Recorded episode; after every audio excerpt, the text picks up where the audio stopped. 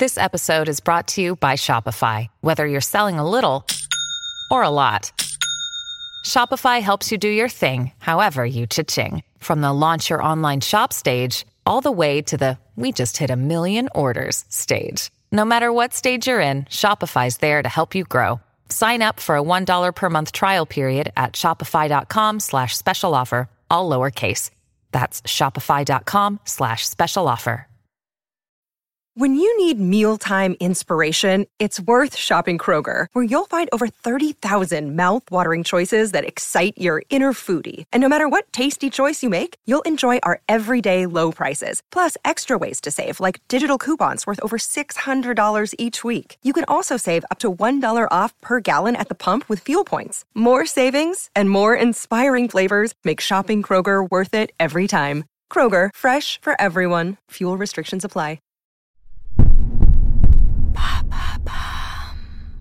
Salut, c'est Madame Meuf. Aujourd'hui, on est le 5 avril, c'est Pâques. Alors, j'aurais pu faire un Saint-Sacrement Urbi et Orbi, mais j'ai décidé de faire une autre sorte de bénédiction. Oui, parce qu'en ce 5 avril 2021, figurez-vous qu'il y a également autre chose à célébrer, puisque c'est aujourd'hui le 50e anniversaire du manifeste des 343. C'est une pétition qui était parue dans le Nouvel Observateur en 1971, signée par 343 femmes, connues ou inconnues, affirmant avoir eu recours à l'avortement alors que cette pratique était alors illégale en France et punie d'emprisonnement. 50 ans après, en France, le droit à l'avortement est toujours fragile, combattu, et nous, combattantes, on est toujours là. Alors j'ai décidé de donner la parole aujourd'hui aux femmes pour voir où on en est en 2021 sur cette question-là. Je précise juste avant le début de cet épisode que ce sera un épisode en deux temps, en deux épisodes en fait. Donc on en parlera aujourd'hui et demain parce qu'il y a eu de nombreux témoignages et je n'ai pas eu cœur de les couper évidemment. On les a coupés évidemment un petit peu organisés mais on ne les a pas coupés dans le propos. Donc euh, on fera ça aujourd'hui et demain. C'est parti.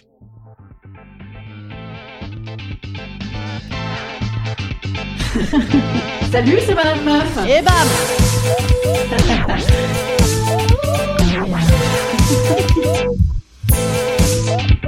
Et bam C'est Madame Meuf. Amélie, lecture d'un extrait de Mon évasion, autobiographie, par Benoît Gros. Nous savions toutes que 4000 condamnations avaient été prononcées en 4 ans par Vichy pour manœuvre abortive et qu'une blanchisseuse venait d'être guillotinée pour l'exemple en 1943. Mais nous ne pouvions envisager d'avoir un enfant tous les ans, ou bien entrer dans les ordres. Si quotidien que trois mois plus tard, je tombais de nouveau enceinte. Tomber est le mot juste. Si près de mon premier appel au secours, je n'osais pas retourner chez Rolière, dont l'affection et la sollicitude m'avaient pourtant été précieuses. Je haïssais ce corps qui cherchait à me dicter sa volonté, qui n'était pas la mienne. C'était accablant aussi de devoir agir en dehors de toute information, de tout secours médical, réduite aux recettes de sorcières, aux remèdes de bonnes femmes, dont certains dataient de l'Antiquité.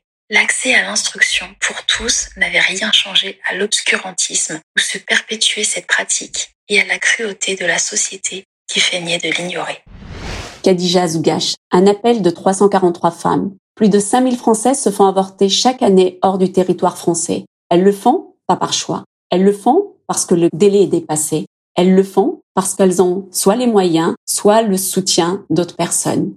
Les autres femmes sont contraintes de conserver leur grossesse. Les autres femmes peuvent se retrouver dans des situations similaires à 1971. On fait le silence sur ces femmes contraintes d'aller à l'étranger ou de conserver leur grossesse. Je déclare que je suis l'une d'entre elles. Je déclare avoir avorté. De même que nous réclamons le libre accès aux moyens anticonceptionnels, nous réclamons l'avortement libre, gratuit, égal pour toute personne, quelles que soient leurs ressources. Mais surtout, nous réclamons l'effectivité de ce droit fondamental et aussi l'allongement de deux semaines du délai. C'est le manifeste des 343 adapté à l'année 2021, c'est-à-dire 50 ans plus tard. Oui, 50 ans plus tard, en tant que militante féministe, en tant qu'avocate, je ne pensais pas me retrouver devant des tribunaux encore aujourd'hui à défendre la question du droit à disposer de son corps. Oui, encore aujourd'hui, ce droit est fragilisé. En 1974, j'avais 7 ans. Je ne connaissais de vous que votre chignon, votre air sévère et un tailleur de bourgeoise. Vous faisiez de la politique. Ma mère était fan de vous. Deux bonnes raisons pour que je reste loin de tout ça. Mais quand même, je connaissais votre nom. Simone Veil. Je voudrais tout d'abord vous faire partager une conviction de femme. Je m'excuse de le faire devant cette assemblée presque exclusivement composée d'hommes. Des années plus tard, à 30 ans, je suis devenue à la fois mère et féministe. Et j'ai enfin compris à quel point vous étiez une femme exceptionnelle, Madame Veil. En novembre 1974, vous avez pris la parole devant une assemblée constituée à 90% d'hommes. Je connais maintenant le début de votre discours quasiment par cœur. Je voudrais tout d'abord vous faire partager une conviction de femme. Aucune, Aucune femme, ne femme recourt de gaieté de cœur à l'avortement. Il suffit d'écouter les femmes. C'est toujours un drame et cela restera toujours un drame. C'est toujours un drame. Cela restera toujours un drame. Vous avez été menacée, insultée, et vous n'avez rien lâché. Cette bataille, vous l'avez gagnée, portée par les manifestantes de la rue. Grâce à vous toutes, les Françaises sont devenues libres d'avorter, libres de refuser une maternité imposée. Et moi, j'ai bénéficié de cette liberté, mais sans mesurer à quel point elle avait été si chèrement acquise.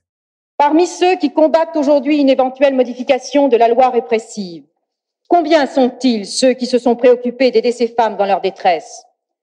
Combien sont-ils ceux qui, au-delà de ce qu'ils jugent comme une faute, ont su manifester aux jeunes mères célibataires la compréhension et l'appui moral dont elles avaient un si grand besoin? Aujourd'hui, ce droit à l'avortement est fragile. Il est sans cesse et partout remis en cause dans le monde entier. Le combat était immense et il n'est pas terminé. Merci Madame Veil. Alors, avant même cette loi Veil, effectivement, c'est ce manifeste qui, quatre ans auparavant, a ouvert le champ à ces débats-là. C'était quand même un acte de courage de dingue d'aller signer cette pétition-là ouvertement, puisque c'était, comme je vous le disais tout à l'heure, puni sévèrement par la loi, euh, alors même que tout le monde le faisait. Grand Dieu, à moins d'être une nonne, comment tu pouvais faire autrement? Et c'était important évidemment que Jeanne Moreau, que Delphine Seyrig, que Catherine Deneuve, euh, voilà, que ces femmes visibles en vue puissent signer ça, parce qu'il était quand même peut-être plus compliqué d'aller les emprisonner elles que euh, la Pékine moyenne. Voilà, ce geste est fondateur de ce droit parce que c'était quatre ans avant la loi Veil, mais un an après le manifeste en France, il y a eu le même mouvement qui s'est fait en Allemagne, un an après le même mouvement qui s'est fait aux États-Unis. Donc c'est vraiment un acte de libération des femmes primordial en France. Et aujourd'hui, on se rend compte qu'il y a encore débat. Et alors d'ailleurs, pour rentrer dans le débat, parce que ce manifeste est communément appelé le manifeste des 343 salopes, c'est évidemment une une satirique, ça. C'est une une que Charlie Hebdo avait tirée une semaine après le manifeste du Nouvel Observateur, en questionnant alors qui a engrossé les 43 salopes du manifeste sur l'avortement avec euh, une image de Michel Debré? Parce que ministre à l'époque, Michel Debré était euh, réputé pour euh, sa fervente défense de la maternité. Voilà, il voulait promouvoir, protéger la maternité à tout prix. Voilà, donc c'était évidemment pour parodier la posture de, Michel Debré. Bien sûr, en utilisant le terme salope. Alors après, on pourra débattre. Est-ce que finalement, même dans un acte féministe, on se retrouve avec une, une parodie machiste et avec des termes machistes? Mais moi, je trouve que ça vient évoquer chez moi cette question qui a engrossé les 343 salopes En vérité, c'est vrai, qui les a engrossés? Et vous les mecs, vous avez fait quoi à ce moment-là, en fait? Vous êtes allé chercher les aiguilles à tricoter, là? Vous en êtes occupé Ben non, évidemment. Vous avez eu des hémorragies euh, monstrueuses Vous vous, vous êtes demandé euh, comment, euh, tous les trois mois, on pouvait remettre ça en question? Je sais pas. Tiens d'ailleurs, on a un monsieur pour témoigner. C'est le seul, alors on l'écoute. Benjamin, 344e salope ou premier salaud, je ne sais pas. Juste un petit extrait du discours de Simone Veil. La seule certitude sur laquelle nous puissions nous appuyer, c'est le fait qu'une femme ne prend pleine conscience qu'elle porte un être vivant qui sera un jour son enfant, que lorsqu'elle ressent en elle les premières manifestations de cette vie. Et c'est, sauf pour les femmes qu'anime une profonde conviction religieuse, ce décalage entre ce qui n'est qu'un devenir, pour lequel la femme n'éprouve pas encore de sentiments profonds, et ce qu'est l'enfant dès l'instant de sa naissance qui explique que certaines, qui repousseraient avec horreur l'éventualité monstrueuse de l'infanticide, se résignent à envisager la perspective de l'avortement.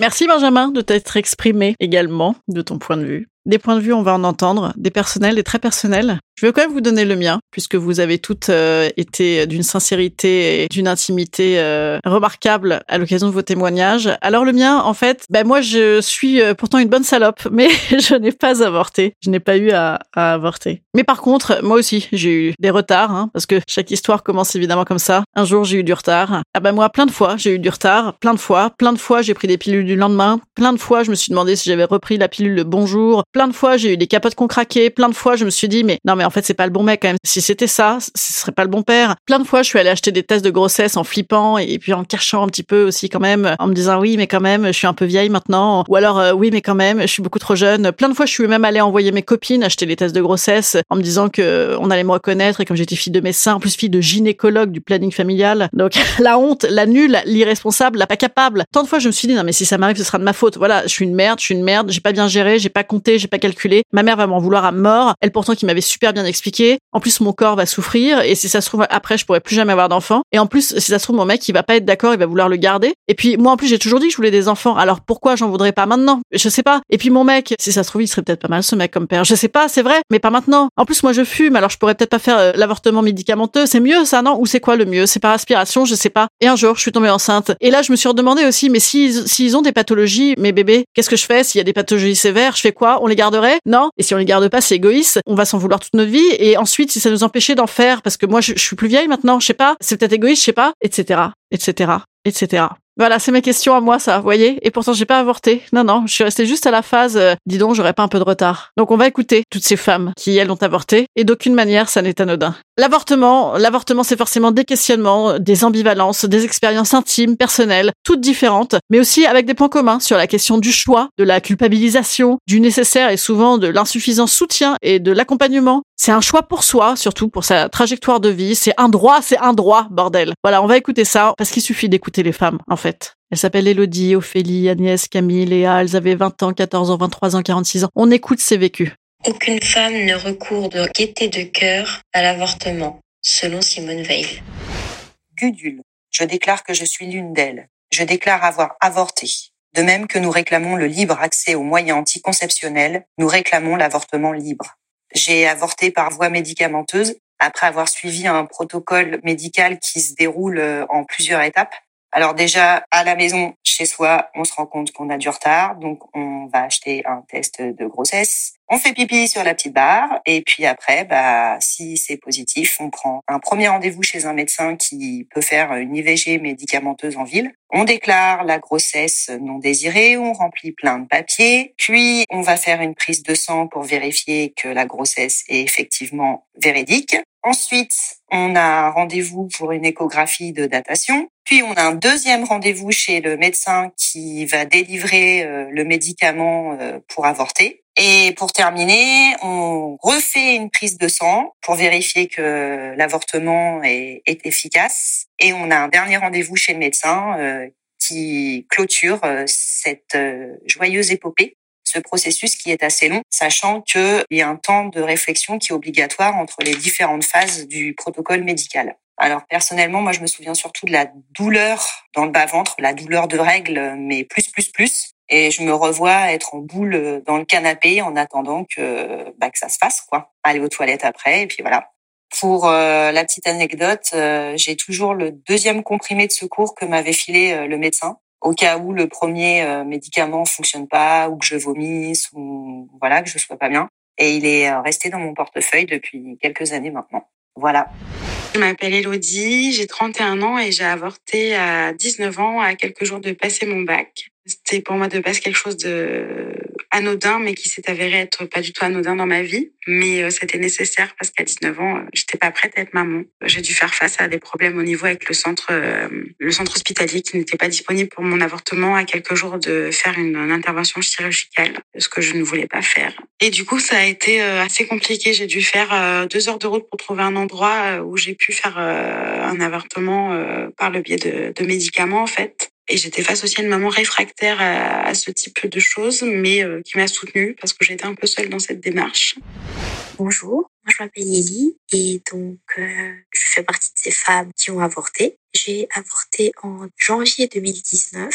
J'étais en couple avec un garçon et j'étais en couple avec lui depuis environ deux ans. Et en fait, euh, c'était une relation abusive dans tous les sens du terme, surtout au niveau des relations sexuelles. Et euh, malheureusement, ben, euh, suite à un abus sexuel, ben, euh, je suis tombée enceinte. Il était au courant et il a rien fait. Il m'a même pas accompagnée, même pas soutenue. J'ai fait tout toute seule. Je n'ai pas eu recours à l'avortement pour l'instant dans ma petite vie, mais je me suis longtemps dit, le jour où ça arrive, où je dois prendre une telle décision, ce sera difficile parce que quand même, c'est un petit être humain, enfin sans remettre en cause le droit, hein, mais me disant moi pour le droit d'un point de vue général, mais en me posant la question de moi en tant que personne privée, moi-même, mon corps, etc. Je me disais, je sais pas quelle décision je prendrai, euh, on verra, euh, ça doit pas être simple, difficile, les pour, les contre. J'ai pas envie d'être euh, à cette place. Et puis, ben, un jour, j'ai eu du retard alors que j'avais jamais de retard. Et puis euh, retard, retard, retard. Et du coup, je suis allée à la pharmacie, euh, test. Euh, non, non, supermarché, supermarché, test de grossesse. Hein, ça, c'est grâce à une sénatrice socialiste à l'époque, Patricia Schillinger, que nous avons les tests de grossesse disponibles hors des pharmacies. Hein, et elle s'était pris le lobby des pharmacies à l'époque contre elle. Voilà. Donc c'était la petite petite phrase le Sénat change vos vies. Enfin bon, toi-même tu sais que non, le Sénat ne change pas complètement nos vies, mais là en l'occurrence oui. Et ça c'est grâce à une sénatrice socialiste, hein. parce qu'avant les tests de grossesse c'était uniquement en pharmacie. Alors bon, j'en aurais rien à foutre, je serais allée en pharmacie quand même, hein, on est d'accord. Mais là en l'occurrence ça m'a fait plaisir d'aller en supermarché. Je fais partie des gens qui, quand j'allais en pharmacie acheter des capotes, j'en prenais plein en même temps, juste pour voir le regard outré. Bonjour, moi c'est Jeanne. Alors, je viens vous parler de ma mauvaise expérience d'IVG, étant donné que j'ai fait une grossesse sous stérilet hormonal et que j'ai fait mon IVG pendant le premier confinement. Alors, faut savoir que j'étais enceinte de deux mois et qu'on m'a quand même fait par voie médicamenteuse, ce qui n'était pas très conseillé. J'ai eu hyper mal. J'ai pas expulsé. j'ai expulsé chez moi. J'ai vu le truc dans la cuvette. J'étais pas bien. Mais le pire du pire, c'est que euh, j'ai pas eu de suivi et trois jours après, en fait, euh, je me suis évanouie dans mon propre sang, ce qui est un risque de l'IVG d'avoir des hémorragies. Donc j'ai été transportée d'urgence pour faire une, une aspiration. Voilà. Et j'ai mis énormément de temps à me remettre, surtout physiquement, parce que quand je pense en fait à la douleur que c'est et à quel point on n'est pas suivi, c'est surtout ça qui me choque et qui me donne envie de témoigner. Parce que si ça s'était fait dans les règles des choses, normalement, j'aurais dû faire par aspiration, c'est-à-dire que on est endormi euh, le temps euh, de l'intervention et ensuite on nous garde la journée avant de repartir. Il n'y a pas de douleur, tu sens rien, tu ne vois rien, c'est fini. Là, c'était pas le cas, sachant que j'ai appris ensuite que je faisais partie d'une expérience pour voir jusqu'à combien de semaines d'aménorrhée on pouvait euh, donner le médicament qui provoque les contractions d'IVG. voilà. Manifeste de la vie. Ô délice de la vie, toi qui m'as happé ce soir de février dans une ruelle abandonnée, toi qui sans hésiter m'as violé. Le droit à l'avortement a été mon choix, mon instinct de survie, une loi qui m'a été choisie. Merci à toi, Simone Veil, qui nous a laissé le choix de vivre comme nous le voulions, effacer les blessures, les morpions et devenir reine de notre vie. Madame Amel Baccar, Paris auteure J'ai 33 ans et à l'époque de cet avortement, j'avais 20 ans. Je vivais à l'époque en banlieue parisienne et j'avais une relation très toxique avec un copain qui me forçait à avoir des rapports non protégés. Je suis tombée assez rapidement enceinte. Je voulais avorter, mais lui ne voulait pas. Donc déjà, j'étais quand même dans un état de fragilité extrême. Ma meilleure amie à l'époque était en deuxième année de médecine. Elle m'a accompagnée pour l'avortement. C'était une prise médicamenteuse.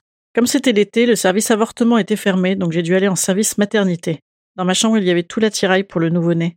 On m'informe de rien, on me dit juste en amont de prendre une serviette hygiénique et que je devrais rester trois heures dans l'enceinte de l'hôpital. Quand j'arrive, les aides-soignantes et sages-femmes me parlent même pas. Je suis livrée à moi-même. Une aide-soignante arrive, me prépare pour le bloc. Je comprends pas, mais je me laisse faire. J'arrive au bloc et là, la sage-femme, ou médecin ou infirmier, je ne sais pas, il s'est même pas présenté, me regarde même pas et dit à l'aide-soignante, mais elle, c'est par médicament, ramène-la d'où elle vient. Je repars donc dans ma chambre, perfusée pour rien. J'avorte, j'ai mal, je hurle, personne ne vient. Ma meilleure amie, Maë, je t'aime, est présente. Trois heures passent, personne ne vient me voir. Ma pote va voir l'équipe et demande quand je peux sortir. On lui dit que je peux. On me dit rien et je pars comme ça. Par contre, on me dit pas que je vais saigner beaucoup, beaucoup, beaucoup, beaucoup de sang. On a dû aller en catastrophe à la pharmacie m'acheter des couches. J'ai déglingué la voiture de ma pote. Bref, complètement choquée par ce qui s'est passé et je me dis que j'avais de la chance d'être entourée.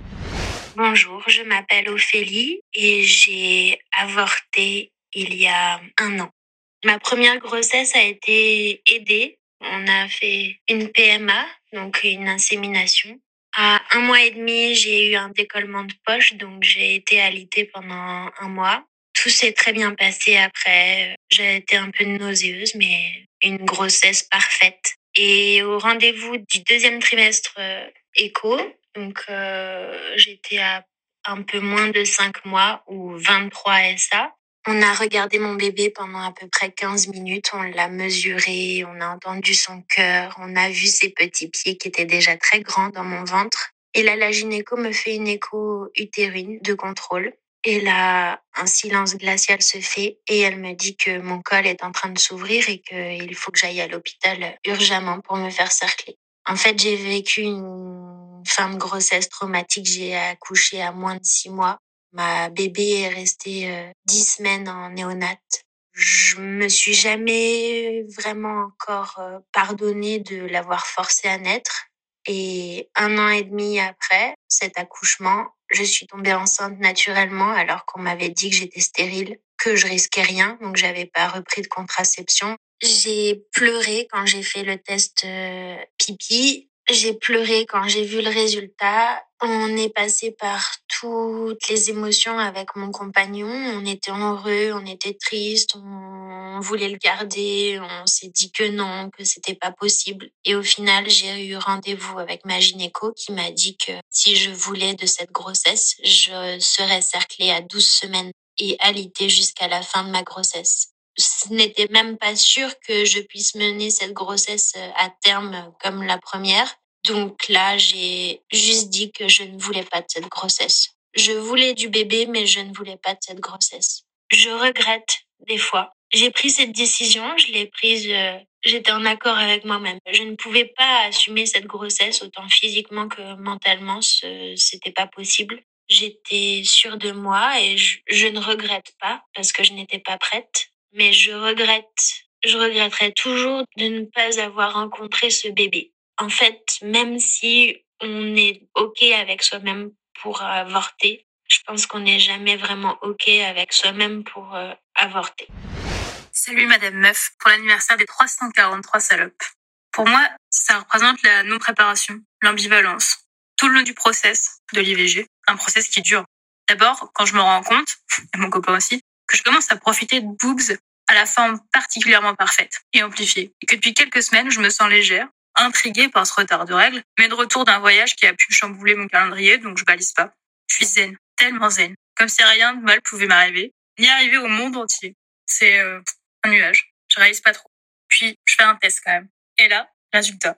Bim, les deux bâtons. Mon ventricule droit fait un bond de joie, parce qu'après plusieurs années d'aménorrhée suite à une anorexie, savoir que tout fonctionne, bah, ça rassure. Pendant que lui, le ventricule gauche, il brille.